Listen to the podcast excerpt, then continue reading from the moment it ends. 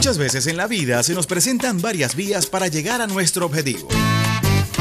Y ella todas las mañanas nos muestra la mejor y la más acertada. No te me vas a escapar. Decidida. Derrotamos al diablo en la calle. Espiritual. Con la bendición del comandante eterno, del comandante supremo de la revolución bolivariana, Hugo Rafael Chávez Frías. Y sin pelos en la lengua. No vamos a permitir bochinche. Quien se coma la luz, muchachos, ¿qué pasa? Isbemar Jiménez nos dará las herramientas precisas para tomar una. Nosotros sí estamos muy claros. Vía alterna. Sobre todo en la mañana. Todos los lunes, miércoles y viernes, desde las 6 y 30 de la mañana, nos nutrirá con análisis y con el toque tropical que la caracteriza. Besitos de coco con piña, qué rico. Vía Alterna. Vía Alterna. Transmitido por Salsa Caribe 102.3 FM y el Sistema Radio Nacional de Venezuela. Con Vía Alterna. Recorriendo la patria. Quítate de la vía, Perico, que viene el tren, tema.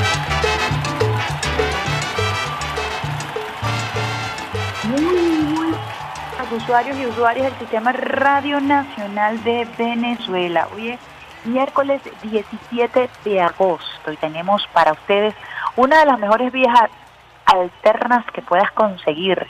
Vía alterna en la mano de El Pulpo Alexander Barazón, lanzando besitos de coco con piña desde bien tempranito preparando café. Y estaba escuchando una canción, Alexander Brazón, directamente desde Río Caribe. ¿No crees que no te pillé?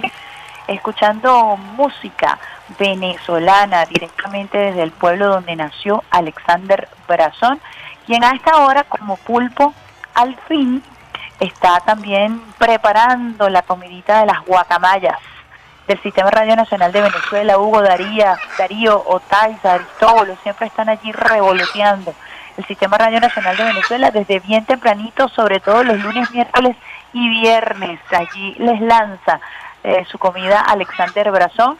En esta mañana está acompañado por una dama, por Mirella González, quien es la operadora de turno, de guardia de esta semana, con orgullo lo decimos, una mujer que es operadora en el Sistema Radio Nacional de Venezuela. Pocas mujeres en el oficio y una de ellas está aquí en el Sistema Radio Nacional de Venezuela. Cuando son las 7 y 8 minutos, habla con ustedes a través de las ondas hercianas, a través también de nuestro portal web, canal streaming rnb.co.pe informativa y Mar Jiménez. Como siempre, esperando contar con la bendición de Dios, con la bendición del comandante eterno, del comandante supremo de la Revolución Bolivariana, Hugo Rafael Chávez Frías quien nos acompaña todos los días desde el cuartel de la montaña con su llamarada eterna, llamarada que es escoltada por la gloriosa Milicia Nacional Bolivariana y por millones de venezolanos quienes todos los días ratificamos nuestro juramento de lealtad. Hablamos de lealtad, hablamos de Eliezer Reinaldo Otaiza Castillo, comandante Otaiza Castillo, hijo de San Blas Valencia, Estado Carabobo. Ejemplo de lealtad absoluta al comandante Chávez, al pueblo, a la Constitución de la República Bolivariana de Venezuela, lealtad absoluta como soldado a la Fuerza Armada Nacional Bolivariana, lealtad al presidente obrero y chavista Nicolás Maduro Moros. Les recordamos a los usuarios y usuarias que esta hora están en sintonía de la mejor vía de todas estas mañanas, vía alterna, que estamos transmitiendo desde Caracas, una de Libertador, Reina del Guaraira, Repano. Ya está el sol cruzando nuestra capital, nuestra hermosísima Caracas y vamos a compartir con ustedes todo lo que tiene que ver con el pronóstico del tiempo porque el día de ayer se suscitó un fenómeno climatológico allí en el lago de Maracaibo. Ya les voy a contar los detalles y Rafaelita les va a mostrar un video por las redes sociales, por nuestra cuenta en Twitter, RNB Informativa, de qué fue lo que ocurrió el día de ayer en el lago de Maracaibo con unas lluvias torrenciales, unos vientos huracanados que hicieron algunos daños, causaron algunos daños en algunas eh, algunos sectores o en algunas poblaciones. Así que vamos a estar compartiendo con ustedes este eh, detalle, ese informe en breve a propósito de lo que nos reporta el Instituto Nacional de Meteorología e Hidrología. Hoy el pronóstico es el siguiente. Situación general para hoy miércoles 17 de agosto. Estabilidad atmosférica origina cielo poco nublado, como vemos aquí en Caracas, y escasa probabilidad de precipitaciones en gran parte del territorio nacional. Por otra parte, se prevén áreas nubladas con lluvias o chubascos, algunos con ocasionales descargas eléctricas en el Zulia, los Andes, Amazonas, sur de Bolívar, del Tamacuro y nuestro Esequibo. Igualmente no se descartan algunos mantos nubosos con lluvias dispersas en el estado Miranda, Yaracuy, Falcón, al oeste de Barinas, donde está lloviendo bastante, Apure y Monagas. Las temperaturas más elevadas las vamos a sentir en el estado Falcón. Falcón está presentando unas temperaturas bastante elevadas en los últimos días con 38 grados centígrados y las más bajas con 12 grados centígrados las vamos a sentir en las zonas montañosas de los Andes. Para la Gran Caracas, poca nubosidad, como lo vemos aquí los caraqueños a esta hora, durante gran parte del periodo, probables áreas nubladas de rápida evolución al este de la entidad con lluvias dispersas. Este es el informe del pronosticador de guardia para hoy, miércoles 17 de agosto del año 2022. ¿Qué ocurrió el día de ayer? Nos escribe el presidente del el INAME, José Pereira, nos dice, buenos días, camaradas, les informo que una tromba marina, o en este caso lacustre, porque se formó el día de ayer en el lago de Maracaibo, es lo que vamos a ver a continuación o lo que van a ver ustedes a través de las redes sociales, a través de nuestra cuenta RNB Informativa. Los maracuchos la llaman manguera. Esas trombas lacustres se llaman manguera según el argot eh, de quienes viven en Maracaibo. Y debido al cambio climático son más frecuentes ahora y en varias partes del país es como un pequeño tornado en el agua. Y nos manda fotos y nos dice, igualmente ese mismo sistema cumulonimbus, nubes tormentosas, afectaron con fuertes ráfagas de viento la costa oriental del lago. La cañada de Urdaneta, en emergencia se encuentra el municipio de la cañada de Urdaneta tras el paso de un fuerte temporal y vientos huracanados este martes al mediodía. Según reportes de habitantes de la zona, varios sectores están eh, en estos momentos afectados. Fue arrasado el techo del mercado municipal, así como algunas canchas deportivas quedaron sin techo. El ventarrón provocó la caída de postes de electricidad, afectando el servicio en la parroquia Chiquinquirá. Es parte del reporte que tenemos de él el Instituto Nacional de Meteorología e Hidrología a propósito de lo que ocurrió el día de ayer, esas lluvias intensas en los alrededores, en las cercanías del lago de Maracaibo, lo que fue una tromba lacustre o lo que los maracuchos llaman manguera, ese fenómeno que ayer se vivió en Maracaibo. Así que información de primera mano que usted tiene aquí en el sistema Radio Nacional de Venezuela, como siempre, llevándoles buena música y mejor información.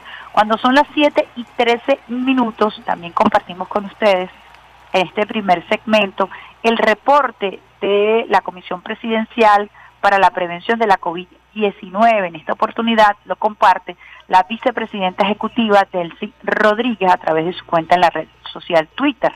La Comisión Presidencial para la Prevención, Atención y Control de la COVID-19 informa al pueblo venezolano que en las últimas horas se registraron 259 nuevos contagios en el territorio nacional, 258 por transmisión comunitaria, uno importado.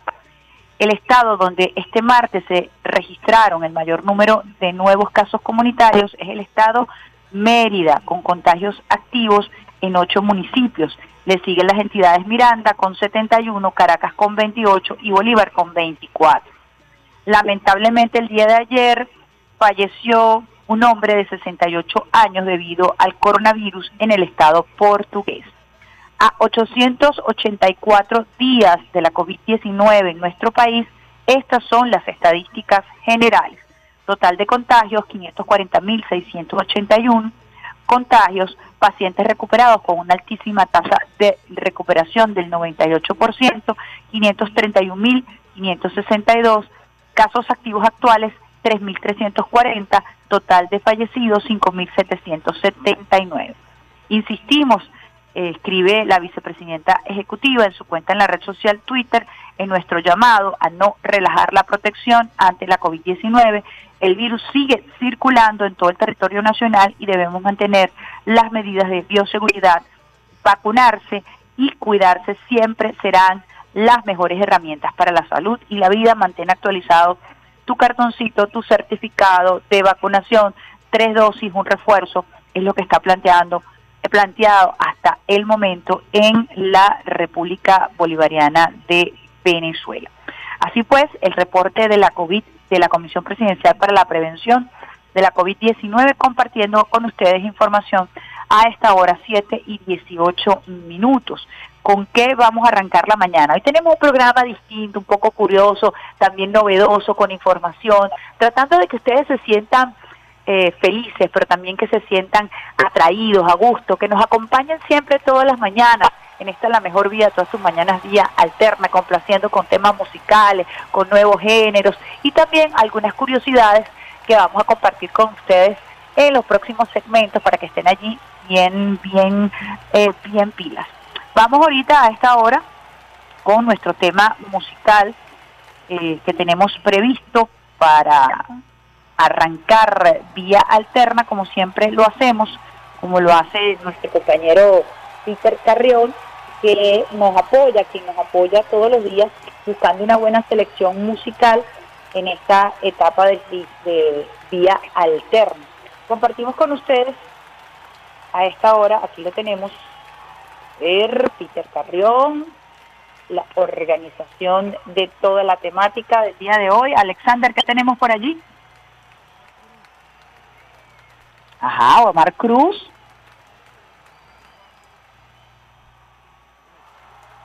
Omar Cruz con un tema hermosísimo, Alexander Brazón. Cuando regrese. Y al regreso estaremos con ustedes con más de esta, la mejor vida de todas sus mañanas, Vida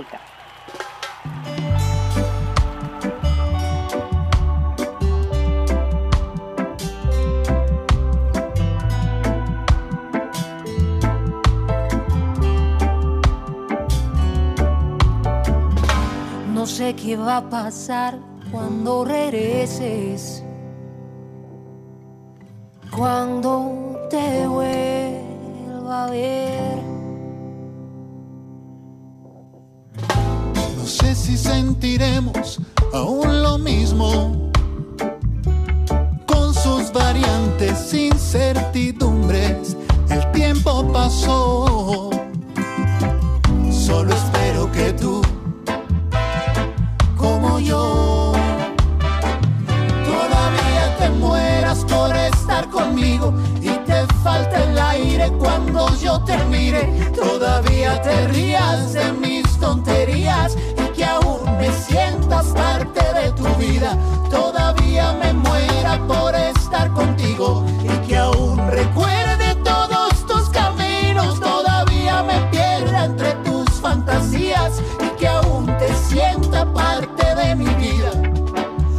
espero que tú, como yo, sigamos enamorados.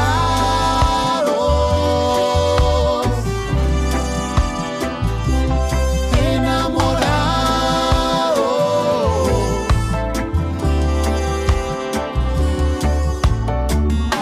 No sé qué va a pasar cuando regrese y vuelva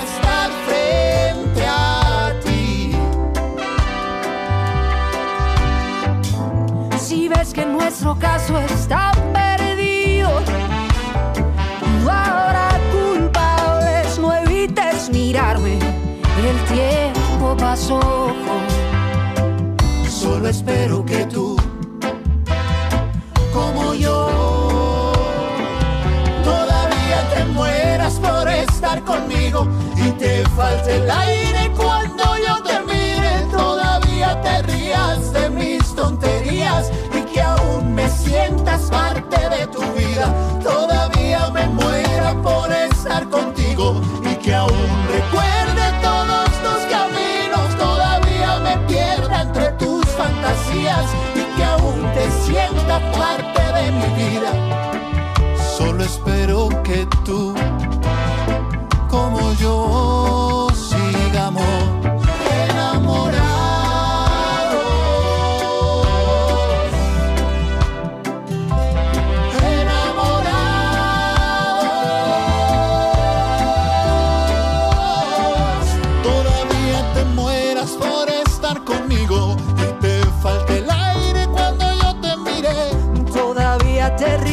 hacer mis tonterías y que aún me sientas parte de tu vida. Todavía me muero por estar contigo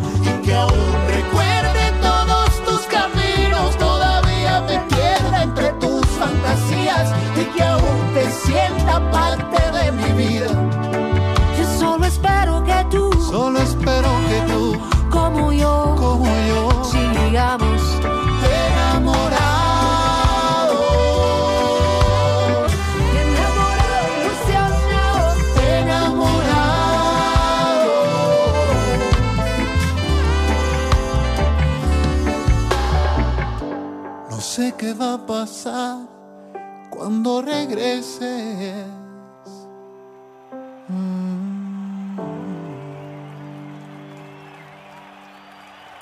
Estás en sintonía de Vía Alterna con la periodista Isbemar Jiménez. Quítate de la vía, Perico, porque ya viene el tren. ¿Qué va? Santiago Cruz cuando regreses. Y aquí estamos con ustedes en Vía Alterna. Esta es una versión con Cani García. A mí me gusta muchísimo la versión acústica. Peter escogió esta versión de Santiago Cruz con Cani García, que también es muy hermosa. Pero les recomiendo la versión acústica porque la guitarra es espectacular con Santiago Cruz. Buena música para arrancar esta mañana de el miércoles 17 de agosto del año 2022. Y en esta onda que estamos nosotros, de que usted disfrute, que pueda compartir con nosotros, también a través de las ondas hercianas en todo el territorio eh, nacional y a través de nuestro canal streaming que está en el portal rnb.gov.be. Les invitamos también a hacer seguimiento a la cuenta RNB Informativa, a esta hora activa con Rafaela Romero, nuestra cuenta en Instagram, también RNB Informativa, a través de la cuenta TikTok le estamos llevando información de los Army Games, ya comenzó la disciplina que se está practicando en Venezuela con la presencia de seis países en el fuerte Terepaima, en el estado Lara, frontera franco tirador, arrancó el día de ayer la competencia y a través de nuestra cuenta en TikTok ustedes podrán ver eh, algunas fotos, videos que vamos a estar eh, subiendo en nuestra cuenta TikTok RNB Informativo y también en nuestros reels de Instagram acerca de la evolución de esta disciplina mm, frontera francotirador que se está llevando a cabo en el fuerte Terepaima, en el estado Lara. Ayer arrancó la primera etapa de esta competencia que es súper interesante. Igualmente Venezuela está activa en los Army Games en las diversas naciones en donde se está practicando esta modalidad de juego deportivo, de juego militar, que fue creada por Rusia en el año 2015 y que a partir de este año 2022 Venezuela se suma como sede o subsede también de estos Army Games. En esta oportunidad una cancha especialísima para la práctica de esta disciplina que es muy, muy interesante y que se está llevando a cabo a esta hora bien tempranito en el fuerte Terepaima, allá en el estado Lara. Compartimos con ustedes buena música, mejor información y les prometo que la música irá eh, mejorando a lo largo del programa para que usted se sienta rico, acompañado con ese cafecito. Alexander, ¿qué pasó con el cafecito que estabas preparando? Ese cafecito de manga colado, rico, sabroso que prepara Alexander Brazón con un, un toquecito allí de clavito de especie, canelita a veces le pone. Yo no puedo tomar canela porque soy alérgica que cuando Alexander Brazón hace cafecito, yo nada más me lo tomo con un poquito de clavito de especie, eso le da un swing muy particular al cafecito. Mirella también se lleva hasta su propia cafetera y prepara café. Ayer la vimos instaladísima en la cabina disfrutando de su trabajo. Mirella González relajada allí en la cabina de informativa cumpliendo con toda la tarea y a esta hora por supuesto Mirella ya se ha degustado su tacita de café para arrancar la mañana. Quiero compartir con ustedes una curiosidad a propósito de lo que estamos conversando, de la buena música, de este temazo de Santiago Cruz y otros temas que vienen, y tiene que ver con la mujer, tiene que ver con los olores, tiene que ver con una nueva tesis que se está trabajando en función de la escogencia de la pareja. Esta tesis eh, la presenta el doctor Eduardo Calixto, que tiene que ver con los aromas, pero que tiene que ver con el sentido del olfato de la mujer. A ver, ¿quién cree usted que escoge la pareja, el hombre a la mujer o la mujer al hombre? Compartimos con ustedes este trabajo especial para abrir el debate y para que usted también pueda tener tema de conversación si está al lado de su pareja, si tiene un compañero o compañera de trabajo a esta hora. Va a escuchar esta nueva tesis o esta nueva teoría acerca de la escogencia de las parejas que se basa en algunos criterios que ya se han utilizado anteriormente. Pero ahí les dejo el audio para que ustedes puedan compartir y luego establecer su propia opinión y su propio criterio. Las mujeres pueden leer una proteína que está en el cuerpo humano que se llama complejo mayor de histocompatibilidad. Esta proteína es la responsable de que una célula reconozca a otra como igual. Por ejemplo, con un trasplante, para que no se rechace, ¿qué debemos de ser? Compatibles. Esa proteína la mujer la puede oler, el hombre no. ¿La puede oler? La mujer, esta es la explicación por la cual una mujer dice, ¿qué tiene este hombre? Que me vuelve loco. ¿Huele? Que el hombre no. Ay Dios. Y entonces una mujer, cuando un complejo mayor de histocompatibilidad paradójicamente es diferente al tuyo, ¿sí? al de ella, automáticamente dicen, me encanta esta persona, hay más compatibilidad. Es una paradoja increíble. ¿Por qué? Porque el cerebro premia de las mujeres al que es más diferente al suyo para evitar que copias semejantes genéticas. Ah, o sea que a las mujeres naturalmente les atrae lo opuesto. Exacto. Por eso dicen, a este lo voy a arreglar. ¿Y qué crees? Uno pasa acá en el mundo diciendo es que yo la escogí cuando ellas son las que nos escogen. ¿Qué les parece esa tesis del doctor Calisto? Bueno, siempre decían que los opuestos se atraen, pero ¿quién atrae a quién? La mujer siempre con su sabiduría, con una eh, conformación muy particular y con un sistema, eh, un sentido del olfato extraordinario y con un sistema nervioso muy particular porque ese olfato va a generar reacciones bioquímicas en el cerebro y van a generarse hormonas y va a generar endorfinas que finalmente van a terminar de conquistar a ese hombre que a ella le gusta. Así que Jonathan sabe quién pescó a quién, ¿verdad, Rafaelita? En este caso, a propósito de esta información que compartimos con ustedes, Eduardo, eh, el doctor Eduardo Calisto, lo pueden seguir también a través de sus redes sociales y toda esta nueva teoría a propósito de la identificación de una proteína eh, por parte de la mujer y ella así logra escoger según su criterio, según su sistema nervioso, según su estructura neuronal, cuál es la persona que le es más atractiva.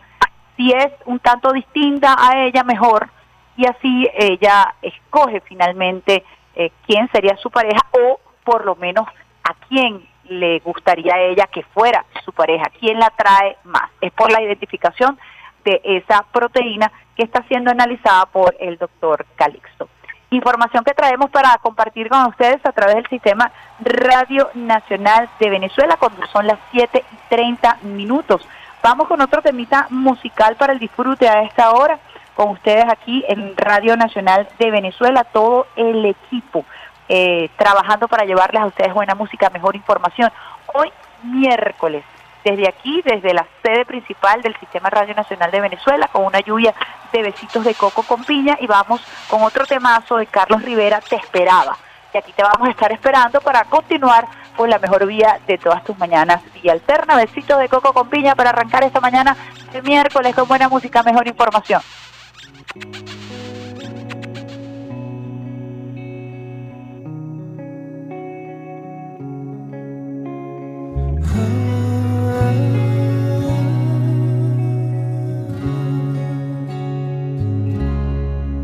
Te pedí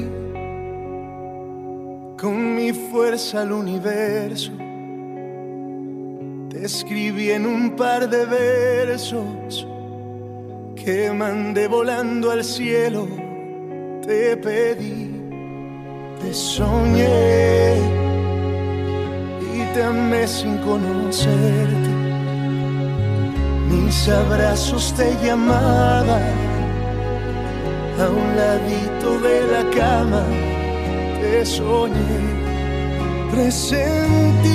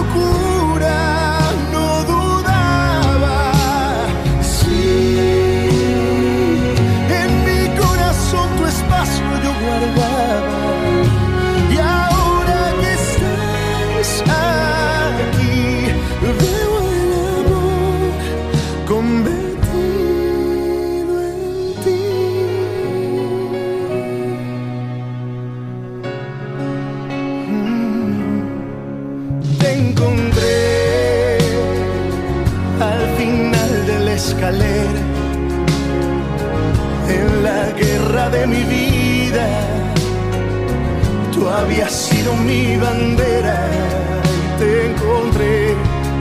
Presentí cada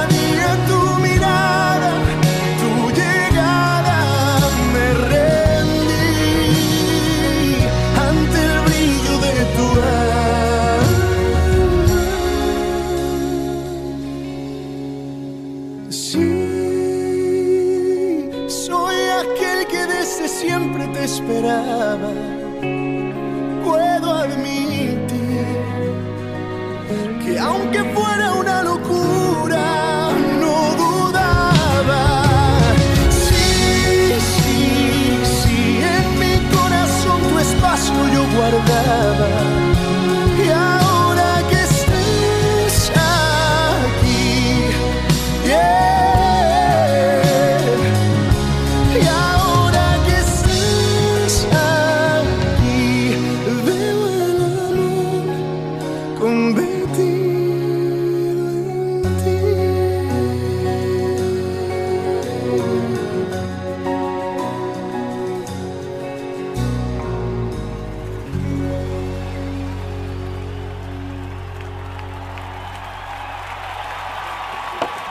Estás escuchando la mejor vía de tus mañanas.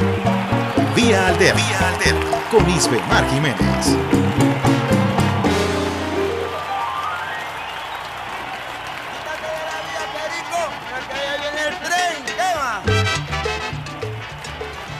Hermoso tema, Carlos Rivera te esperaba compartiendo con ustedes, usuarios y usuarias del Sistema Radio Nacional de Venezuela, con ustedes Isbemar Jiménez desde bien tempranito, llevándoles buena música, mejor información, compartiendo con ustedes además algunas curiosidades hoy miércoles 17 de agosto para arrancar la mañana con buena música, información y temas para conversar en familia, para conversar en pareja, para conversar o para por, lo menos reflexionar sobre algunas nuevas tendencias que se están manejando en el tema de la salud, en el tema de la, de la genética, en el tema de la alimentación. Ahorita vamos a romper paradigmas con un audio que vamos a escuchar y que tiene que ver con la genética y tiene que ver con la conformación de nuestro ADN. Siempre se nos dice, pues bueno, si usted eh, viene de una familia con cáncer, probablemente usted eh, tenga que revisarse porque hay un alto componente genético que va a determinar el aumento de células cancerígenas en su cuerpo. Si usted tiene una familia o un historial familiar de hipertensión, también usted va a cargar con esa cruz de tener hipertensión. Esta nueva tesis que vamos a compartir con ustedes tiene que ver con la posibilidad de romper con esos paradigmas y tiene que ver con los factores externos, el proceso de socialización, la forma de comer, la forma de vivir, la forma de ver el mundo que te determina para que tú continúes con esos patrones de salud que pueden ser bastante perniciosos y que pueden afectar tu vida. ¿Estás o no condenado a padecer las mismas enfermedades que han padecido en tu familia? Puede ser que sí, puede ser que no, va a depender de los estímulos externos, va a depender de las condiciones que adoptes, que eliminas, que continúas haciendo dentro de tu patrón familiar. Vamos a escuchar, a escuchar este audio y al regreso mucho más de esta, la mejor vida de todas tus mañanas abiertas. Tu genética no te define. Nos enseñaron que los genes controlan nuestra vida y que determinan nuestras capacidades y nuestras características. Bruce Lipton es médico y biólogo celular y en su libro La biología de la creencia afirma que no somos víctimas de nuestra genética. En realidad es el ADN el que está controlado por el medio externo celular. El ADN es controlado por señales que vienen desde fuera de la célula, incluyendo mensajes energéticos de nuestros pensamientos, tanto si son positivos como negativos. Entonces, cambiar nuestra forma de vivir y de percibir el mundo es cambiar nuestra biología. Según el entorno y cómo tú respondes al mundo, un gen puede crear más de 30.000 variaciones. Por lo tanto, las enfermedades no son heredadas. Lo que se hereda es el patrón de pensamiento, viviendo la misma información del ambiente que creó esa enfermedad.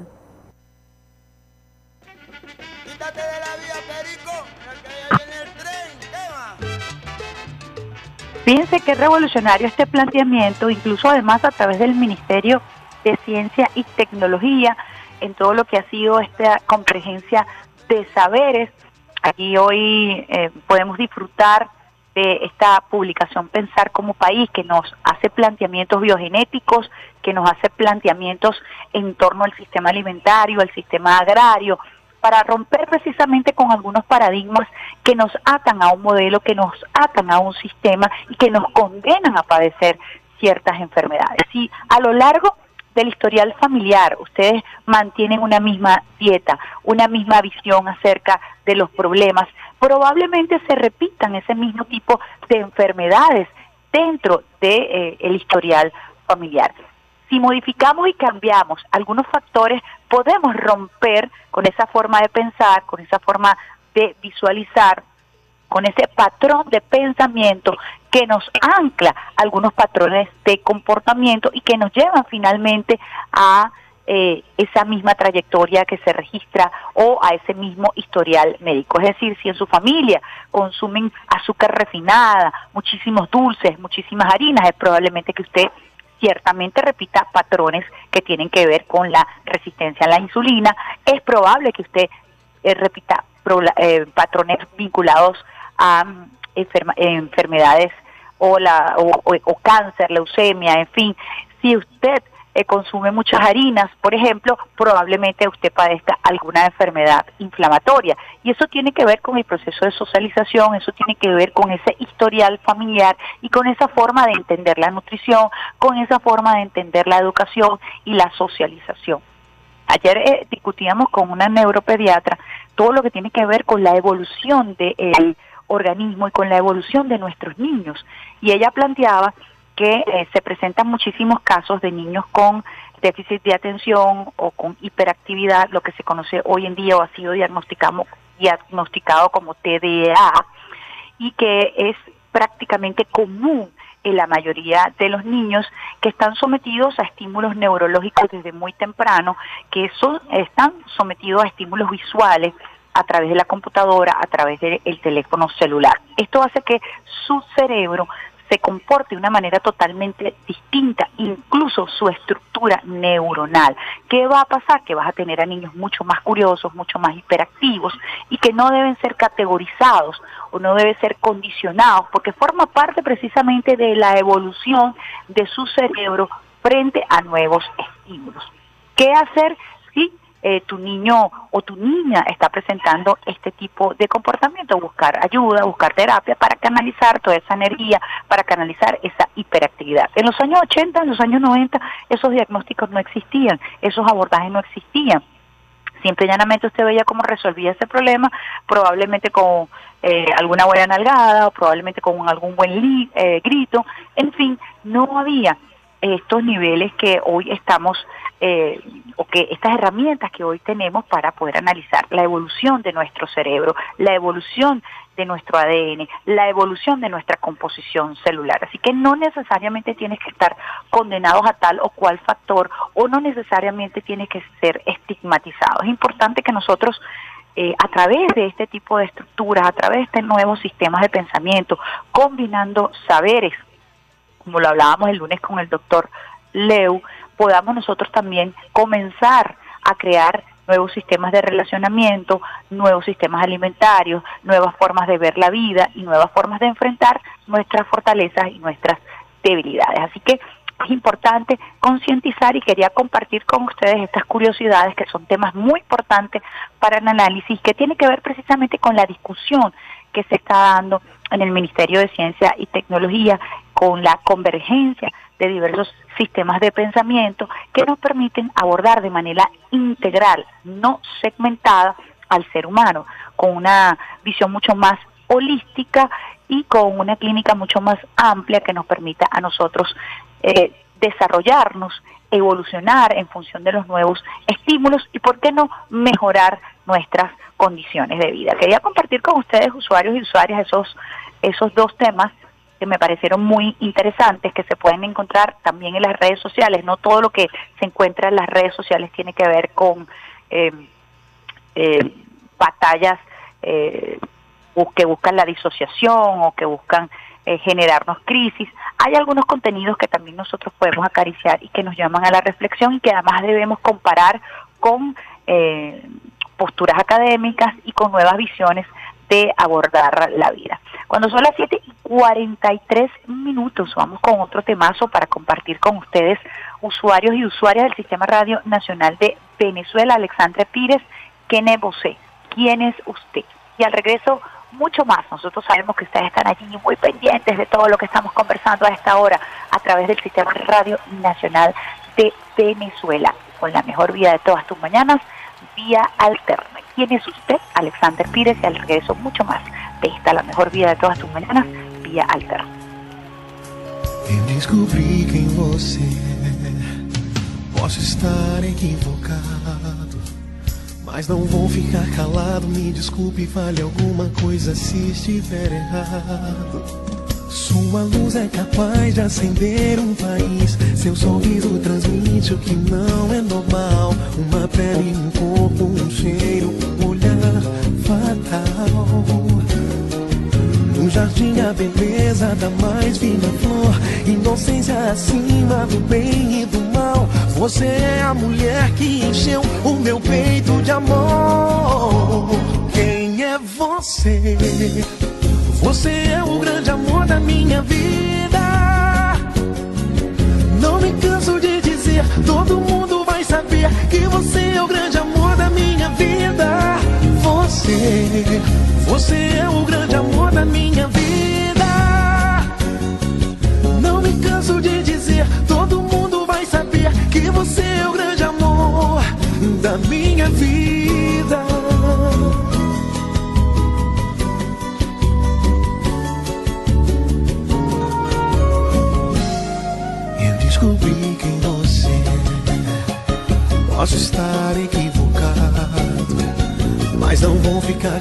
Me desculpe, fale alguma coisa se estiver errado. Sua luz é capaz de acender um país. Seu sorriso transmite o que não é normal. Uma pele, um corpo, um cheiro, um olhar fatal. No jardim a beleza da mais fina flor Inocência acima do bem e do mal Você é a mulher que encheu o meu peito de amor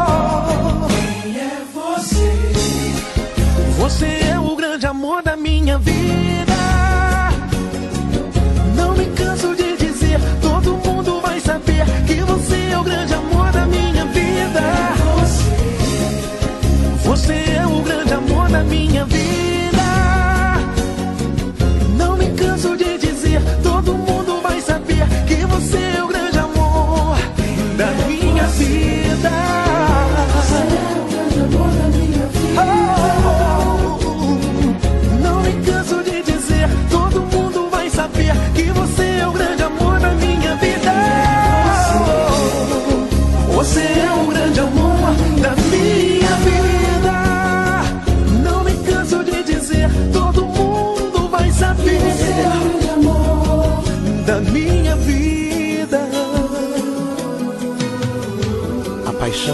Explode quando eu te vejo.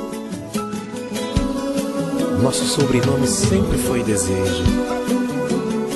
Uma intimidade que eu nunca tive. Uma liberdade de um voo livre o mais perfeito encontro do horizonte com o mar. Eu acredito que para sempre, eu sempre vou te amar. Estás en sintonía de Vía Alterna con la periodista Isbemar Jiménez.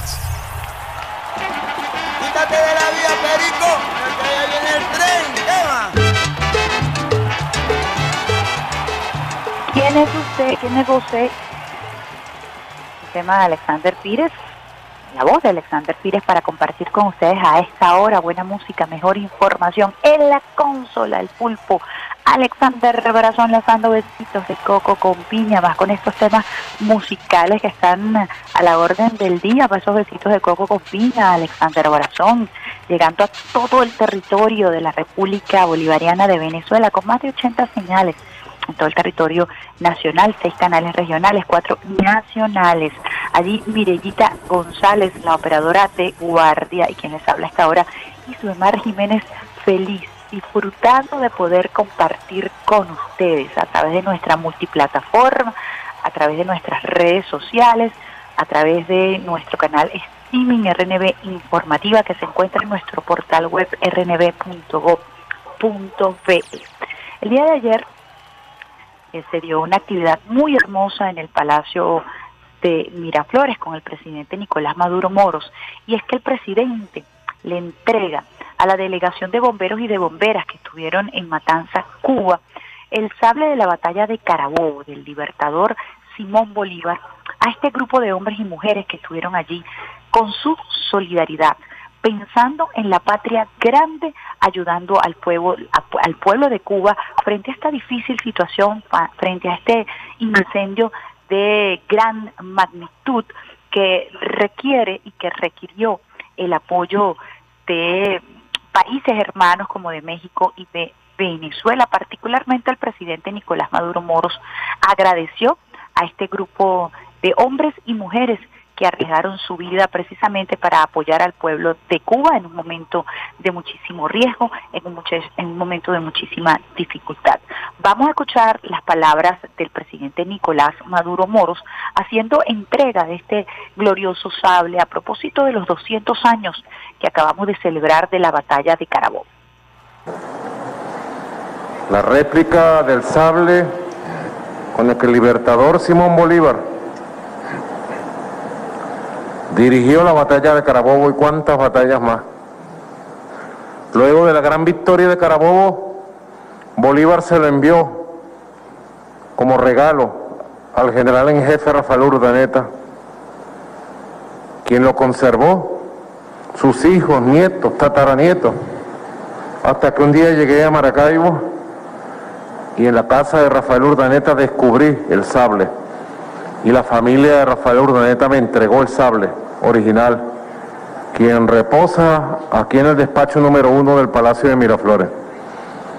Este sable solo se le entrega a quien por esfuerzo, trabajo, abnegación, sacrificio, marca una huella en la patria. Yo le entrego este sable de Carabobo, aquí con la espada victoriosa a esta brigada de bomberos y bomberas que vienen victoriosos llevando adelante la solidaridad, llevando adelante el espíritu de sacrificio, poniendo su vida por delante. En la patria grande, porque ir a Cuba no es ir a otro país, es ir a una región de la patria grande, allá a 90 millas del imperialismo norteamericano. Allá fueron ustedes, junto al pueblo de Cuba, los bomberos cubanos, junto a nuestros hermanos mexicanos, a dejar una huella bien marcada de dónde están los hijos de Bolívar y las hijas de Bolívar. Así que les entrego a los bomberos y trabajadores de PDVSA esta espada para que la tengan ustedes. Y recuerden todos los días de dónde venimos y hacia dónde vamos. Felicidades.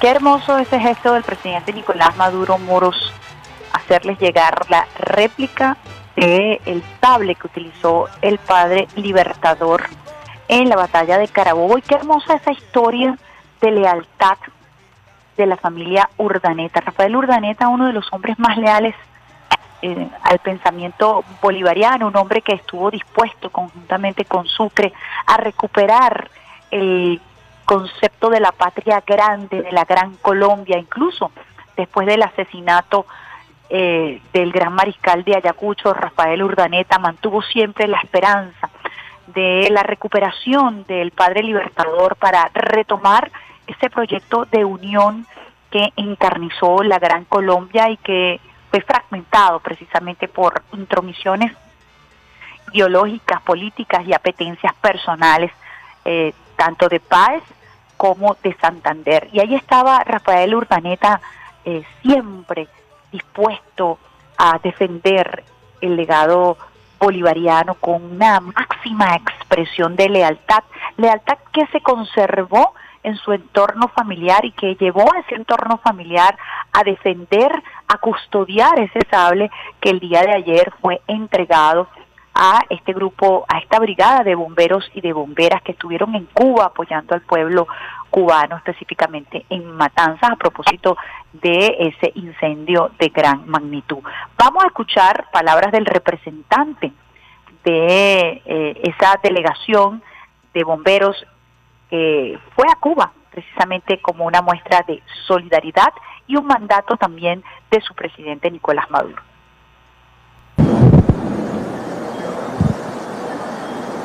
Bueno, un saludo revolucionario, antiimperialista, profundamente chavista.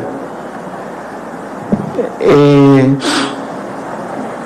señor presidente, atendiendo sus indicaciones, fuimos a la, a la, a la ciudad de, de, Matanza, 43 bomberos industriales, allí para combatir el, el, el, el incendio de gran magnitud que, que, los azotaba en, en, la base de tanqueros de Matanza. Primero queremos agradecerle la confianza. Nosotros llegamos y nos incorporamos al al equipo de trabajo de los bomberos de Cuba y de México. Y quiero decirle, misión cumplida, presidente.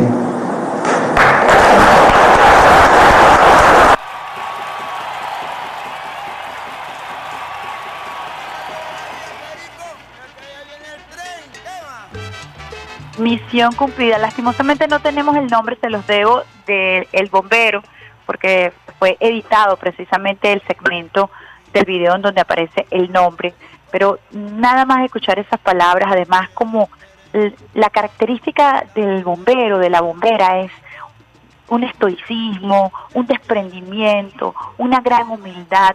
Yo desde muy pequeña he sentido muchísima admiración por los bomberos y por las bomberas y me ha tocado entrevistarlos en muchas oportunidades, pero también me ha, me ha tocado ser beneficiaria de su solidaridad, de su entrega, de su aplomo, de su amor, ese amor que tienen por el trabajo que realizan.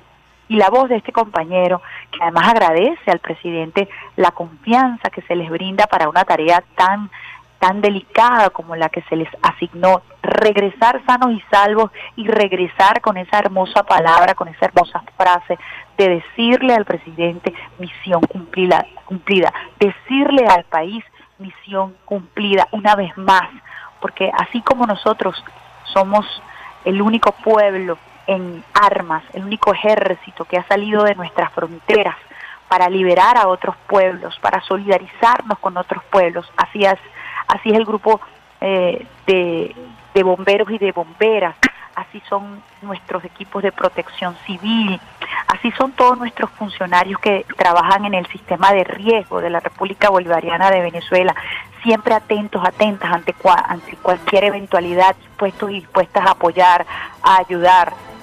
Yo en estos días veía un meme en Instagram de un padre carpintero trabajando con su hijo y el hijo le preguntaba al padre, ¿qué es rendirse?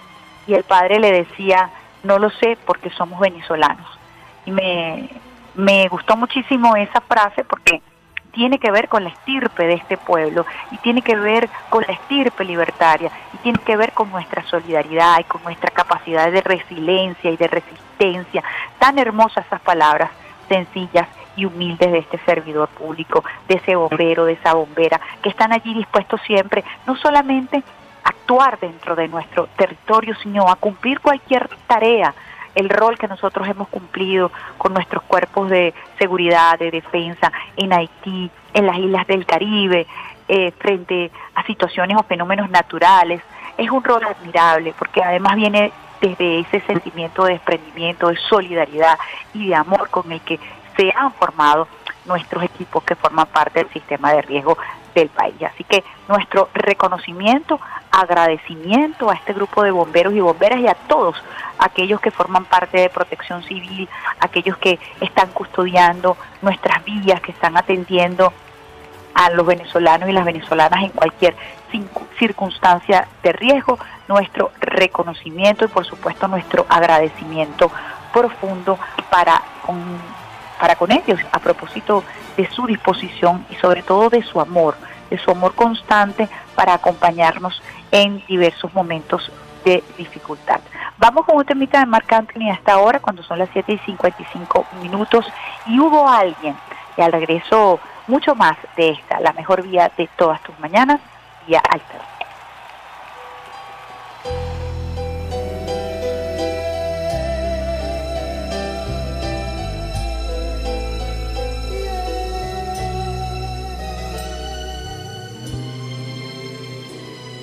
De repente te da por volverme a buscar, por hablar de los dos y salir a cenar. Tal parece que yo te hice falta de más, que no fuiste feliz con tu otra mitad.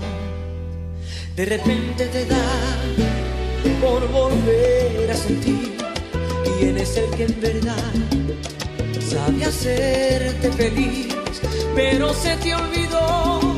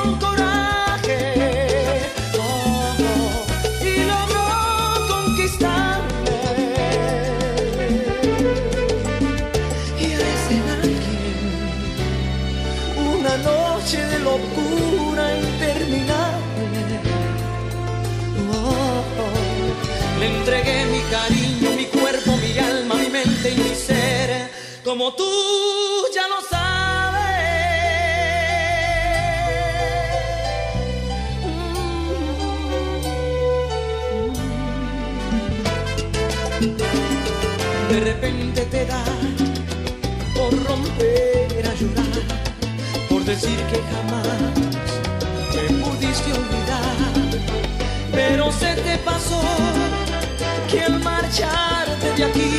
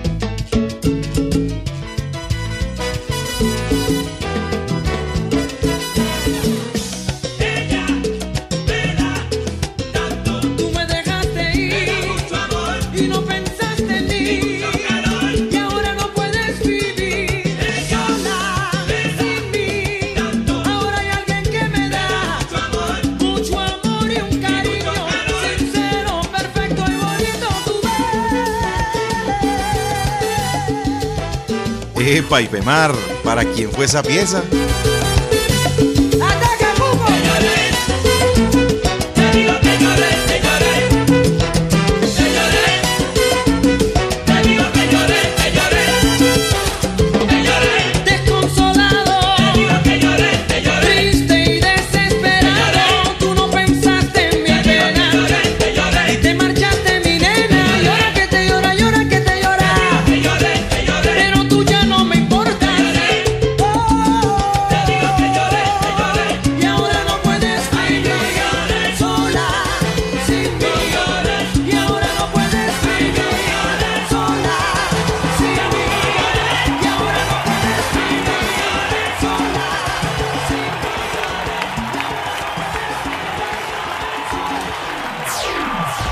Estás en sintonía de Vía Alterna por Salsa Caribe 102.3 FM y el Sistema Radio Nacional de Venezuela.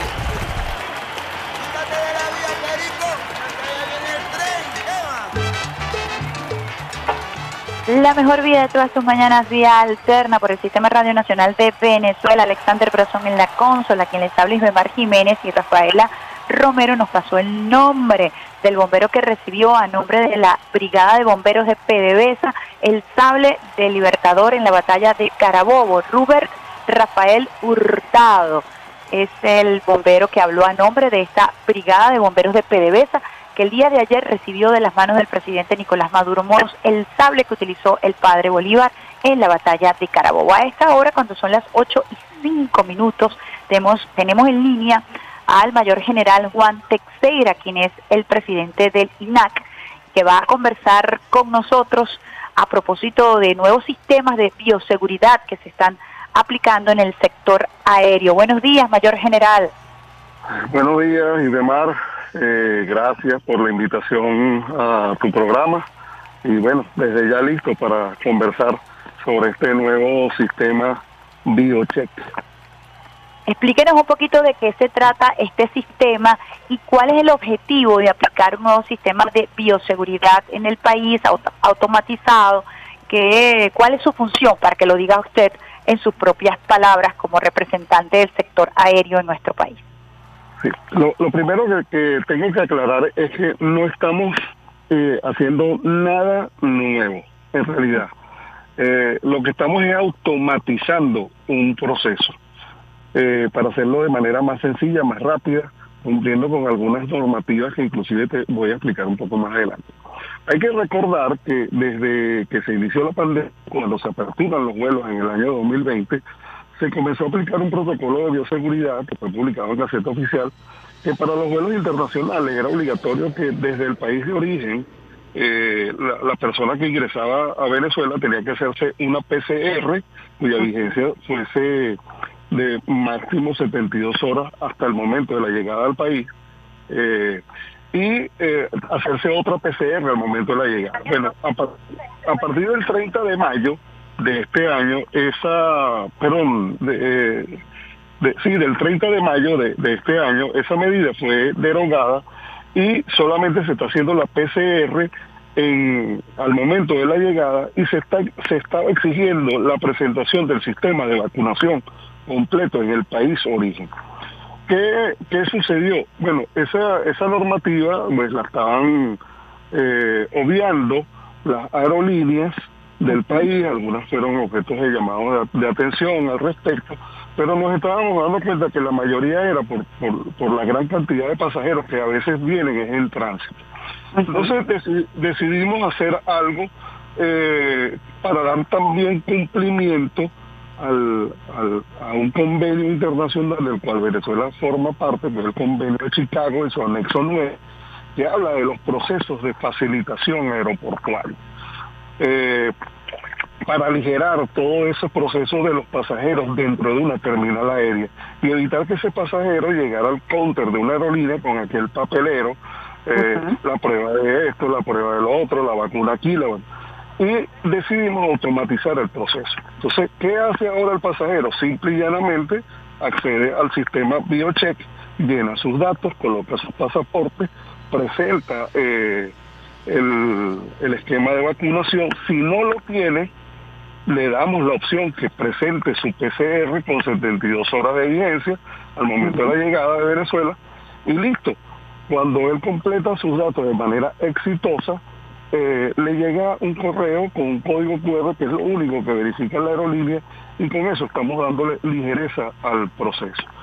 El, cabe destacar que ya el, se está comenzando a aplicar a partir del primero de, agosto. Eh, ya tenemos más de 50 mil eh, personas que han ingresado al país con este sistema. Eh, el margen de error está por debajo del 1%. Cuando digo el margen de error es pasajeros que no que, que alegan que no han podido ingresar por alguna falla ese 1% nosotros lo tenemos clasificado, la gran mayoría de ellos es que, no es que el sistema no les ha funcionado, sino que le llegan los correos a las bandejas spam, a las bandejas basureros, y ellos no, se percatan de ese detalle. Eh, hay otro porcentaje que es personas que intentan burlar el sistema. ¿Cómo lo intentan burlar? Bueno, presentan vacunas que son falsas, que no coinciden con la persona, que cuando se verifican no existen, o pruebas que no, no, no, no corresponden a la persona.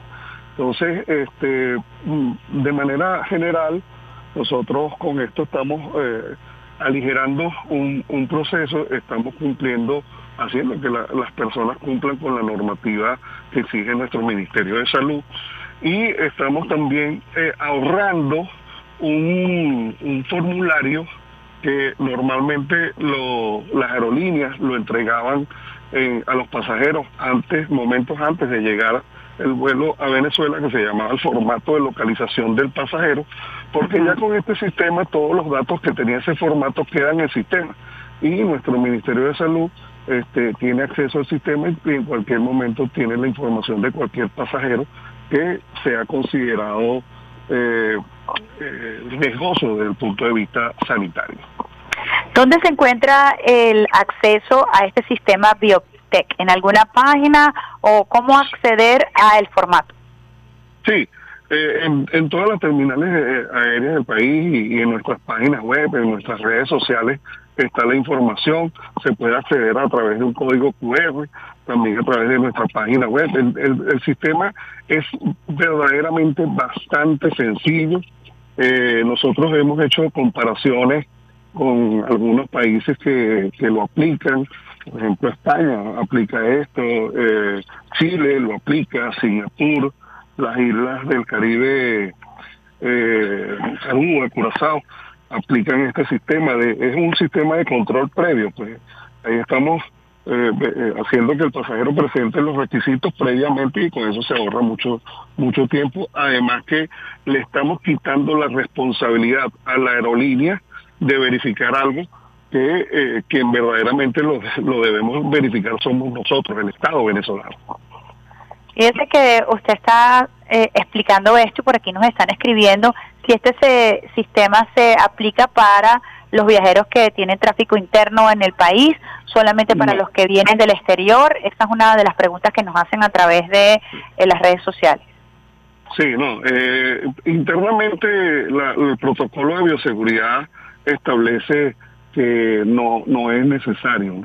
los viajeros que hacen eh, viajes domésticos acá en el país solamente cumplen la normativa que está en el protocolo, que es la que normalmente conocemos y es común para el resto de los sectores del país, el uso del tapaboca, las aerolíneas tienen que cumplir con el tema de la desinfección en las aeronaves, el uso del gel, las terminales aéreas tienen que cumplir con la señalética para el establecimiento de de la separación eh, biosegura, eh, entre otras cosas. Pero aquí internamente no, se está, no, no es necesario la aplicación de este sistema.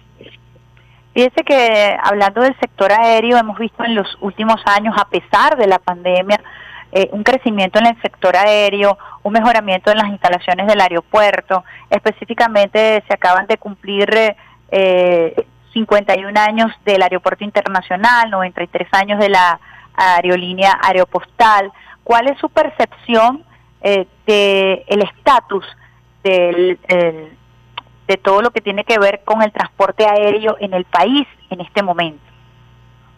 Sí, bueno, eh, ciertamente estás diciendo algo que no solamente lo decimos nosotros, eh, lo dicen los mismos usuarios y lo observamos a veces en las redes sociales.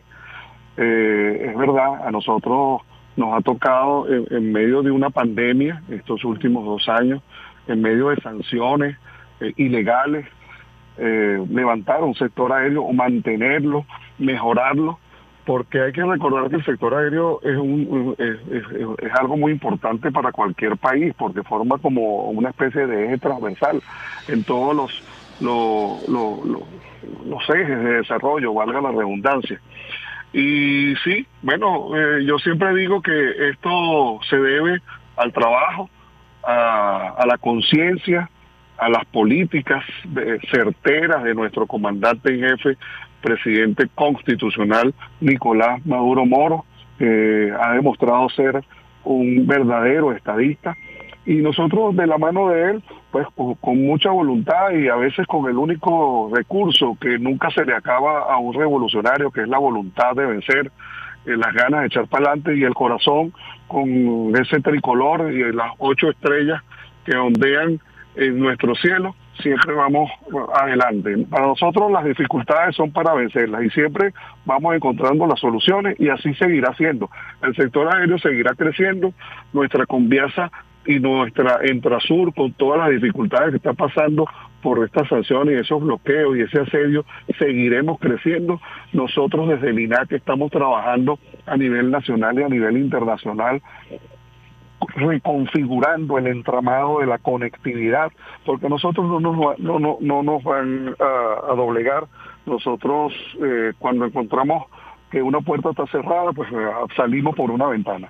Nuestro objetivo sería volar y vencer. Fíjese que usted acaba de mencionar, por supuesto, el tema de Conviasa, de Entrasur, y me gustaría pulsar, por supuesto, su opinión con respecto a lo que está ocurriendo con el secuestro de esta aeronave. ¿Por qué? Porque el sector transporte salió recientemente a marchar exigiendo al gobierno de Argentina que devuelvan una, una aeronave que es venezolana, pero que sobre todo se nos devuelva la tripulación, 14 venezolanos que están allí siendo retenidos injustamente debido a la decisión arbitraria de un tribunal. ¿Cómo enfrentar desde el sector aéreo eh, estas arbitrariedades y cuál es el sentir de la clase obrera del sector aéreo frente a esta arbitrariedad? Bueno, esto a nosotros nos ha causado verdaderamente un impacto eh, y, verdaderamente lo digo con mucho coraje, con mucha eh, tristeza, pues que gobiernos, o no gobiernos, hay que hablar de estados, que estados se presten para, para esto, ¿no? Este, este tema hay que, hay que tratarlo desde dos vertientes, ¿no? Desde el primer momento en que ocurre el hecho, nosotros desde el INAC eh, informamos esto ya por escrito en dos oportunidades al organismo internacional que rige la materia, que depende de la ONU, el, el, la OASI, la Organización eh, de Aviación Civil Internacional, eh, porque en primer momento consideramos que el, solo hecho puso en riesgo la seguridad operacional en dos oportunidades. La primera, cuando en Argentina se le niega el combustible a la aeronave. Desde ese momento eh, se, violaron, se violaron muchos convenios, se violaron, se viola el convenio internacional de aviación civil, se viola el acuerdo de servicios aéreos que tiene Venezuela con Argentina, y se pone en riesgo la seguridad operacional porque puso, y la palabra aquí no, no cabe otra, discúlpame, pero puso a parir a una tripulación. Esa tripulación no le quedó otro remedio que eh, desviar y pedir un permiso a Uruguay para, para hacer un toque técnico y recargar combustible. El permiso se le da y en pleno vuelo, ya cuando está ingresando a su espacio aéreo, recibe por radio, por la frecuencia de radio, eh, del, al ingreso del FIR, del espacio aéreo controlado de Uruguay, que no puede ingresar. Bueno, no tuvo más remedio que regresar, ya él le quedaban, él salió con 22 mil litros de combustible, eso pareciera que es mucho, pero es muy poco para, para un 747 y él, él, tuvo que devolverse a Argentina y aterrizó con 2 mil litros menos de lo que reza la norma, de lo que dictan los manuales. ¿Qué quiere decir esto, Idemar? Si hubiese ocurrido minutos antes en Argentina, en el aeropuerto de Ceiza, un incidente, un avión despistado, un incendio, cualquier detalle que comúnmente ocurre en los aeropuertos, y él tuviese tenido que desviarse al aeropuerto alternado, no le da el combustible, o que hubiese ocurrido una catástrofe aérea, gracias a Dios. Eso hay que, eh, eh, eso nosotros lo hemos elevado. Pero también ahora está la otra parte, pues el avión, el secuestro del avión. El avión ya tiene ya más de dos meses. Y ahora un tribunal desde los Estados Unidos le da la orden al sistema de justicia argentina, que es algo que nadie entiende, cómo los Estados Unidos eh, expanden su justicia extraterritorialmente para eh, confiscar, para embargar esa aeronave. según el, el, el, convenio de aviación civil, el único que puede hacer eso es la misma OASI ningún país puede estar embargando aeronaves, ni mucho menos. Pero bueno, ya sabemos, ya, conocemos cómo funciona el imperialismo, ah. sabemos que detrás de todo eso eh, lo que hay es una persecución. Eh, nosotros no nos vamos a doblegar con eso, ni mucho menos, ni a bajar la moral. Nosotros seguiremos luchando más temprano que tarde nuestra, nuestro avión y nuestros héroes, porque para, para nosotros son unos héroes esos muchachos, esa tripulación. Ahí hay hasta hasta mujeres, ahí hay una la, la, la muchacha, hay una low master, o sea, la, encargada de la carga, de administrar la carga, es una es una mujer, una madre. Eh, eh, ya, ya para nosotros eh, esos muchachos, ellos siempre van a sentir que nuestro corazón y nuestro apoyo va a ser incondicional para ellos. Ellos más temprano que tarde estarán acá en Venezuela y no solamente que después veremos a Entrasur volando, llevando carga humanitaria, llevando medicinas, llevando ayuda a los pueblos, trayendo carga para Venezuela, llevando, ayudando a los países y no solamente veremos que tendrá un solo avión, sino que vendrán muchos aviones más. Dos cositas que quiero reafirmar con usted. ¿Ustedes tienen contacto con la tripulación? Eh, ¿Pueden hablar con ellos? ¿Saben cuál es su estatus? ¿Cómo se encuentran? Sí, sí, a la tripulación este, se, se, mantiene el contacto con ellos. El presidente de la aerolínea normalmente nos, nos, nos informa su, su, estado. Yo en, en, una oportunidad, ya hace algunas semanas, pude hacer una videoconferencia con, con ellos en el hotel donde ellos se encuentran, dándole mi mano, dándole el, el apoyo por parte del Instituto Nacional de Aeronáutica Civil, informándoles que no están solos, que nosotros estamos en esta lucha. Como te dije, yo desde el INAC nosotros estamos informando y haciendo esta esta eh, esta guerra, estas solicitudes a la, al, al, órgano rector de la aviación civil. Eh, ayer, eh, ayer, anteayer, estuve hablando con el señor Fabio Rabani, que es el el representante de la OASI para Sudamérica, le exigí algunas respuestas contundentes de, sobre las cartas que nosotros hemos enviado y hemos consignado a la, al Consejo de la OASI, a la Secretaría General y a él como representante de la OASI entre Sudamérica. Eh, él prometió pues acelerar la investigación al respecto. Ellos, cabe destacar que la, investigación que ellos hacen, por supuesto, y, y es lo que corresponde porque es también lo que me corresponde a mí, hacerlo desde el punto de vista técnico y no, no político. Eh, pero bueno, nosotros no vamos a descansar y demás. A nosotros nos asiste la razón, nos asiste la verdad, nos asiste la justicia, nos asiste Dios y nos asiste la historia. Importante eso que usted acaba de decir, sobre todo esa última diligencia a la que se referiría, eh, eh, se refería usted, y es que el INAC ha cumplido desde el primer momento con todos los requisitos desde el inicio de esta situación, que era una situación normal de un avión de carga que estaba cumpliendo con su trabajo, con distribuir mercancía a una empresa privada, se cumplió todo el procedimiento hasta el día de eh, hoy, en donde ustedes están haciendo las diligencias para recuperar el avión y recuperar a la tripulación. Importante decir que se han cumplido con todos estos pasos, ¿no? Todo, todo, todo. En aviación, ni de mar eh, cuando tú veas un avión en el aire, bueno, ese avión ha pasado por 20 mil certificaciones, 20 mil permisos. Un avión no se mueve si no tiene eh, autorizaciones y las autorizaciones del país de origen y del país destino. Y aparte de las autorizaciones, las verificaciones de las certificaciones de que la aeronave se encuentra 100% aeronavegable, este, se encuentra jurídicamente al día, eh, todo, todo. Usted no puede hacer nada en aviación que no esté supervisado. Por eso es que es el transporte más seguro del mundo y así lo dicen las estadísticas. En el caso de Entrasur, pues fue así. Eh, ellos tenían toda su permisología eh, desde acá de Venezuela, tenían la permisología de Argentina, tenían la permisología de sobrevuelos por los países donde va pasando.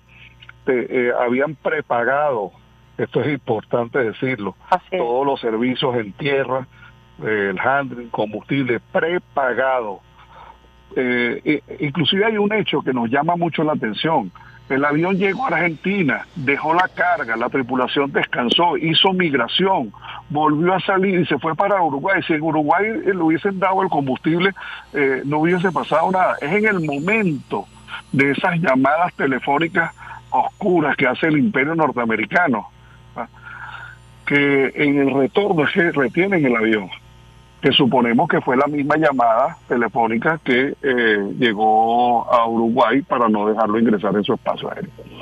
Muchísimas gracias, mayor general. Sí, por eso detalles que nos está dando, porque nos permiten a nosotros entender un poco más, eh, no solamente lo que está ocurriendo con nuestro avión secuestrado, todos los protocolos que se han cumplido, que es muy importante esa información que usted nos brinda desde el punto de vista técnico eh, para que la población la maneje, eso que usted dice que cuando un avión ya está en el aire es porque ha cumplido con todos los requisitos nacionales e internacionales que así lo requieren, y el trabajo que se ha hecho del Instituto Nacional de Aeronáutica Civil ha sido impecable dentro del desarrollo precisamente de este de, de, este sector. Yo quisiera que nos diera un mensaje final a los venezolanos y las venezolanas que ciertamente muestran consternación, preocupación por el secuestro de este avión y por la tripulación.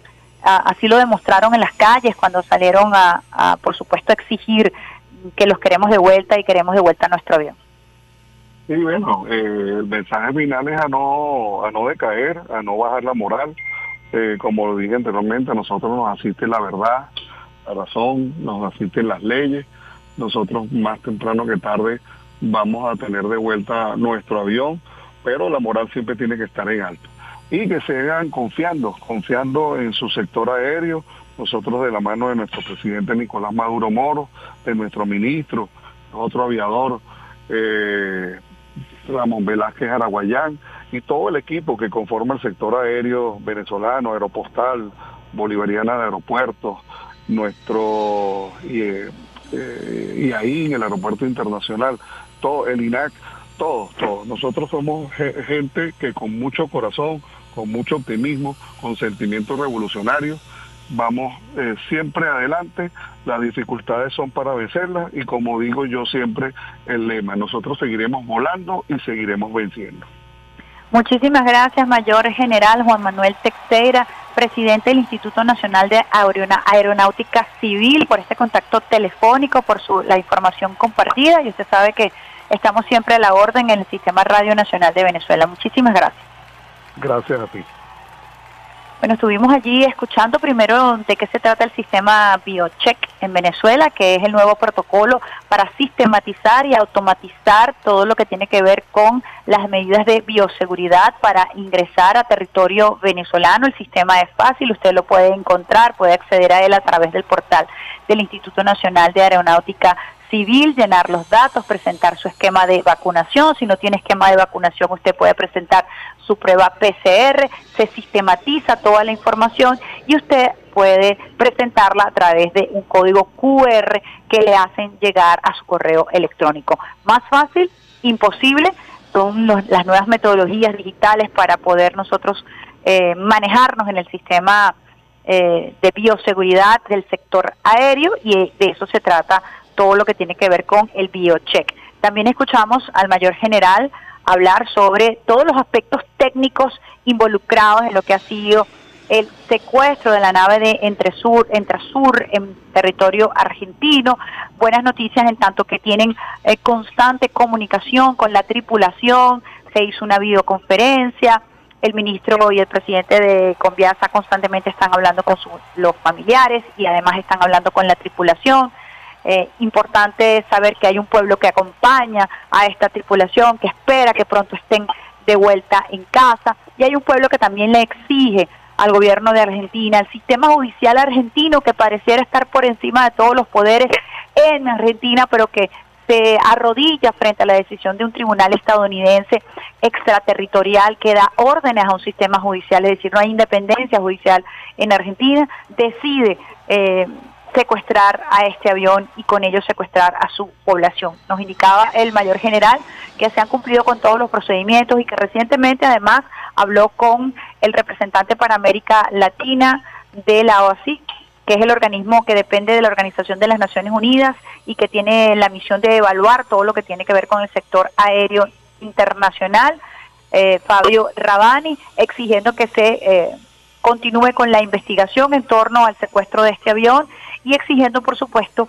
eh, la devolución de un avión que es propiedad del gobierno venezolano, exigiendo además que regresen sanos y salvos estos miembros de la tripulación del avión de Entrasur. Vamos a una pausita musical cuando son las 8 y 30 minutos en la mano de Alexander Brazón. Vamos con Omar Alfano. Me fascina esta mujer. Ya regreso mucho más de esta, la mejor vía de todas tus mañanas, vía alterna.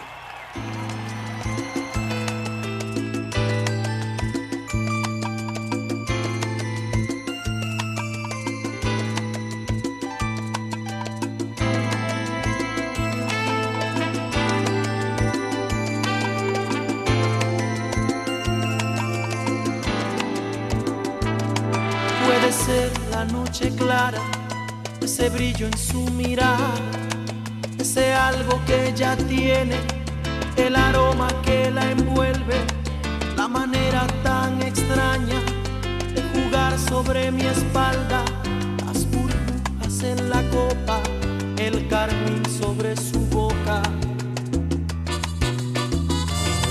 Puede ser la fantasía que ahora pasa por su mente ese andar tan sugestivo, tan pausado de repente, el color de su vestido, ese talle sobre el vientre, esta música en el aire, ese algo que enloquece. Me fascina esa mujer cuando asume su papel en el juego del amor. La manera tan sensual a la hora de insinuar que la llene de pasión. Me fascina esa mujer, su manera de querer me ha robado el corazón, mi amor. Me fascina esa mujer cuando asume su papel en el juego amor.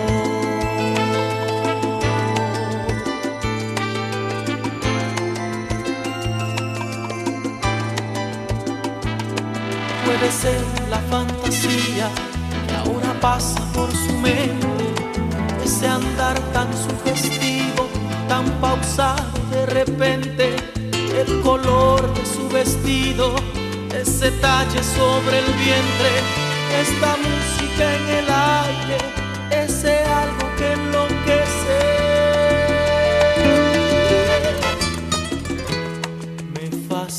esa mujer cuando asume su papel en el juego del amor. La manera tan sensual a la hora de insinuar que la llene de pasión.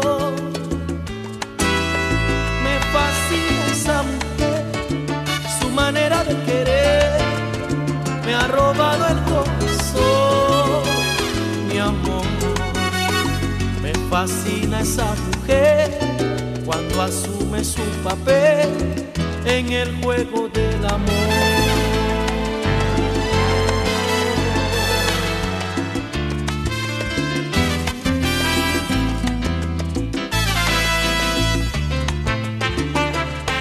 Epa y Femar, para quien fue esa pieza.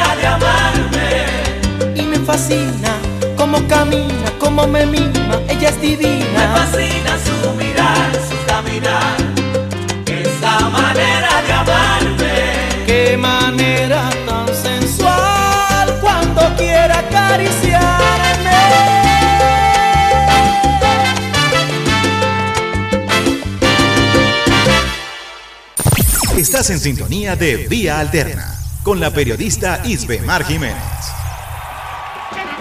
Quítate de la vía, Perico. Mira que allá viene el tren. Eva.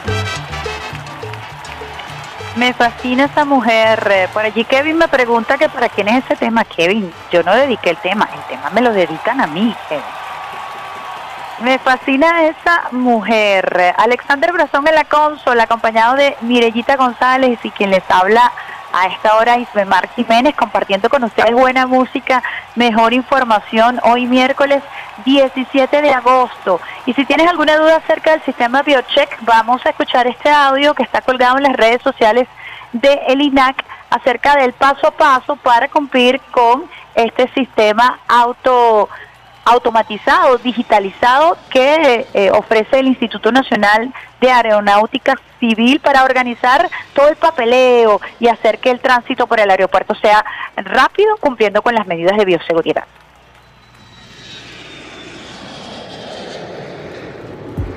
¿Vas a viajar a Venezuela y aún tienes dudas con el paso viajero de bioseguridad? Tranquilo, este video es para ti.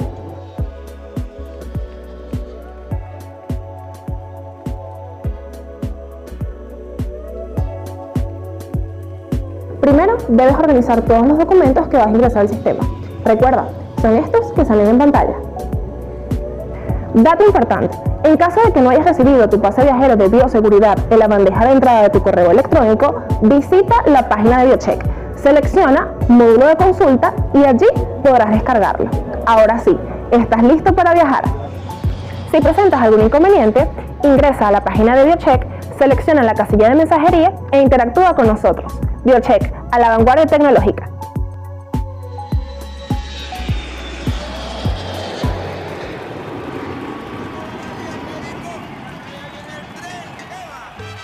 Ahí tienes el apoyo técnico si se te presenta alguna duda que debes hacer a la hora de ingresar a o querer venir a visitarnos aquí a nuestro territorio, aquellos que están en sintonía de vía alterna a través de nuestro portal web rnb.gov.e, nuestro canal streaming. Les invitamos a seguir la- las redes sociales del Instituto Nacional de Aeronáutica Civil y seguir el portal web para mayor información acerca de este nuevo sistema BioCheck. Queríamos compartir con ustedes, usuarios y usuarias, a esta hora, 8 y 37 minutos, eh, la línea del presidente Nicolás Maduro Moros, bien tempranito, hace una hora, hizo su primer tuit. Compadre, comadre, Venezuela lo que va es pa'lante con esfuerzo, unión y el compromiso de todos y todas. Qué bonito apreciar el crecimiento de la producción a todo nivel. Estamos preparados para ir por más. Ya lo verán, juntos lo lograremos. Hoy es miércoles productivo, así que estemos muy atentos, atentas a lo que eh, vamos a estar presentando el día de hoy. Importante información también nos ofrece el canciller de la República Bolivariana de Venezuela a través de su cuenta en la red social Twitter. El canciller Carlos Faría dice lo siguiente. Recibimos el beneplácito del gobierno de Colombia para la designación de nuestro compañero Félix Plasencia como embajador en esa hermana nación, momento histórico que marca una nueva etapa en las relaciones diplomáticas en favor de la paz, unión y progreso. También podemos consultar en el correo del Orinoco información que se dio el día de ayer en la Asamblea Nacional y es que el presidente de la Asamblea Nacional, Jorge Rodríguez, informó que conjuntamente con el Senado, el Parlamento venezolano está trabajando paso a paso eh, con construyendo, reconstruyendo este tejido orgánico de las relaciones binacionales. Así se vienen dando estos pequeños pasos para recuperar las relaciones diplomáticas entre Venezuela y Colombia. Ya ha sido aceptado eh, por el Estado colombiano precisamente el, el embajador de Venezuela, Félix Plasencia. Así que muy importante también esta información de último minuto que compartimos con ustedes, usuarios y usuarias del Sistema Radio Nacional de Venezuela. También el presidente el día de ayer instruyó al ministro de Petróleo, Tarek El Aizame, y al presidente de PDVSA, Drubal Chávez, establecer comunicación con autoridades de Cuba para iniciar la reconstrucción del patio de supertanqueros de Matanza. Cuenta Cuba con todo el apoyo científico, técnico, de ingeniería, trabajadores, para la reconstrucción del patio de supertanqueros de Matanzas. Así que continúa, por supuesto, la solidaridad con el pueblo de Cuba luego de haberse declarado formalmente extinguido el fuego en Matanzas. Eh, pues, por supuesto, ahora viene toda la parte del apoyo técnico con nuestros ingenieros para ayudar a la reconstrucción de este espacio que fue afectado, de este patio de supertanqueros de Matanzas. Es la información que ayer compartió también el presidente Nicolás Maduro Moros en la locución y que podemos también consultar en la cuenta de prensa presidencial en donde están los detalles de la actividad del jefe de Estado venezolano, del presidente Nicolás Maduro Moros. Nosotros cuando son las 8 y 41 minutos vamos a despedir este programa especialísimo de Vía Alterna que hemos llevado para ustedes, usuarios y usuarias del Sistema Radio Nacional de Venezuela, con una lluvia de besitos de coco con piña más intensa que esa trompa que se formó el día de ayer en el lago de Maracaibo. Besitos de coco con piña para todos ustedes. Besitos de coco con piña para quienes también nos están escuchando a través de nuestro portal web, agradeciendo a todo el equipo de Radio Nacional de Venezuela, a Merillita González, que es la operadora de guardia, a Alexander El Pulpo Barazón, a Rafaela Romero, quien está en el teclado, y por supuesto a Peter Carrión, que nos ayuda con la musicalización. ¿Qué vamos a hacer? ¿Con qué vamos a cerrar a esta hora? 8 y 41 minutos. Esta es la mejor vida de todas tus mañanas con un temita de Bobby Valentín, sabrosito para esta mañana, Doña Bella, para todas aquellas doñas que se sienten bellas. Este tema va dedicado a ustedes. Cerramos así día alterna de hoy, miércoles 17 de agosto, y nos vamos con un tema para que la goce, para que la disfrutes. Una lluvia de besitos de coco con piña. Chao, chao. Los espero el próximo viernes, bien tempranito, 7 de la mañana, por el Sistema Radio Nacional de Venezuela. Chao, chao.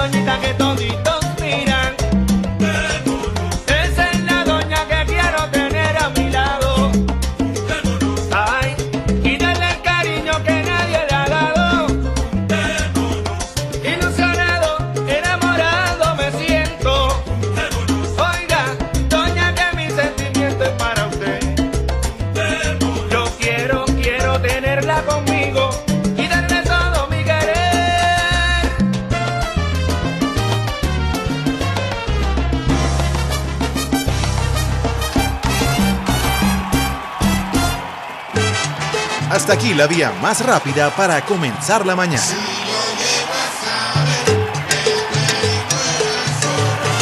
Esto fue Vía Alterna.